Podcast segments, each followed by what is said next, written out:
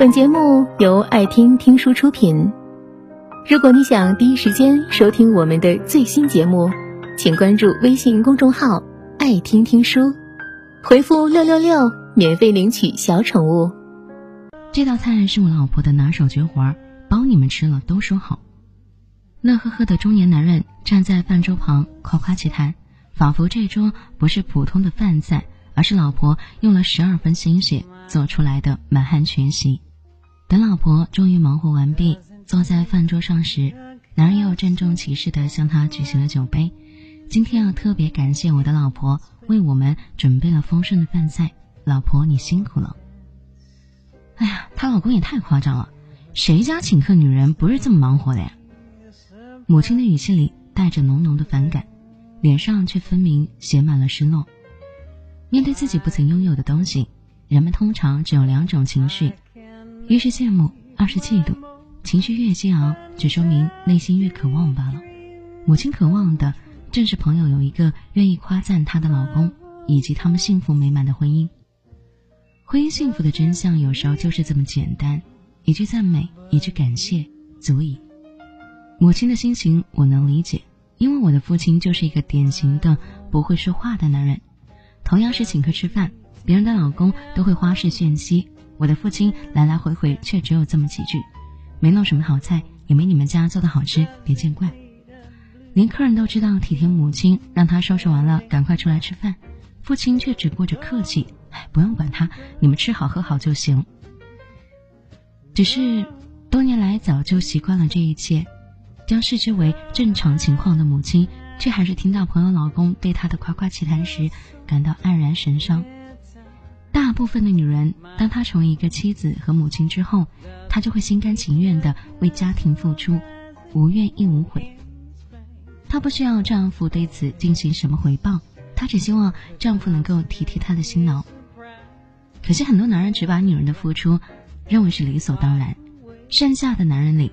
好一点的能看在眼里，再好一点的能记在心里，但还能说出嘴的却是少之又少。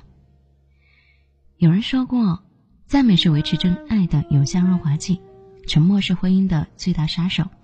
假如你希望自己的婚姻美满且永恒，那么就不要吝啬说出赞美之词。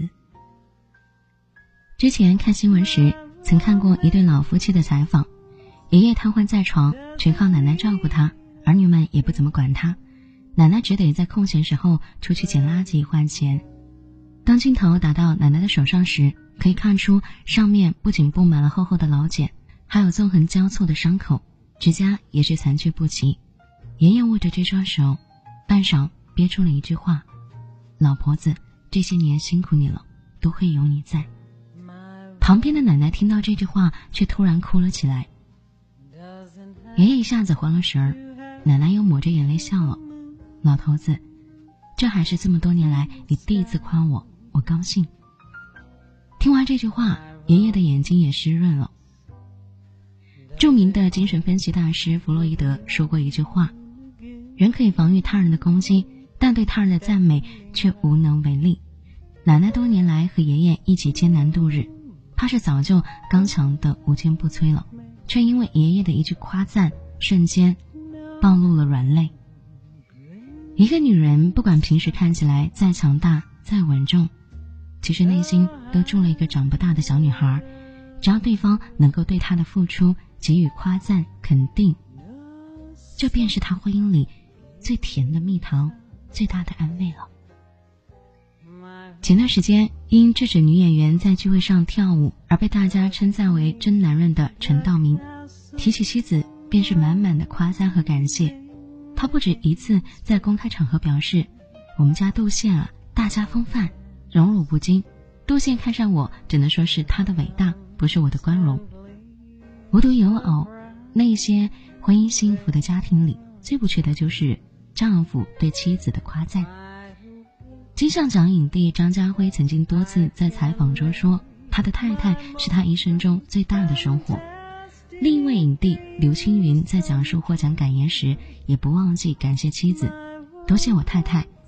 每次我开着太空飞船到宇宙不知哪里时，你总有办法令我安全的回到地球。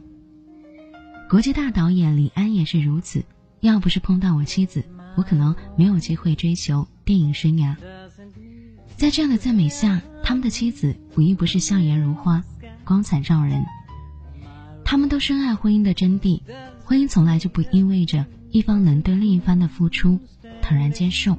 我们互相付出，我们也该彼此感谢。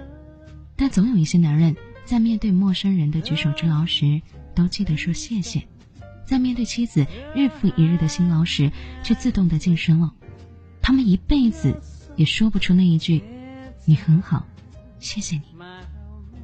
于是，在爱情的光辉日益消散之后，婚姻开始迈入平淡和麻木。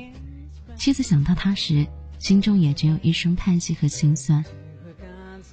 作家柳庸说过：“渴望听到赞美是人的天性，你应该大胆地说出你心中的感激和由衷的感谢，尤其是对身边最亲近的人。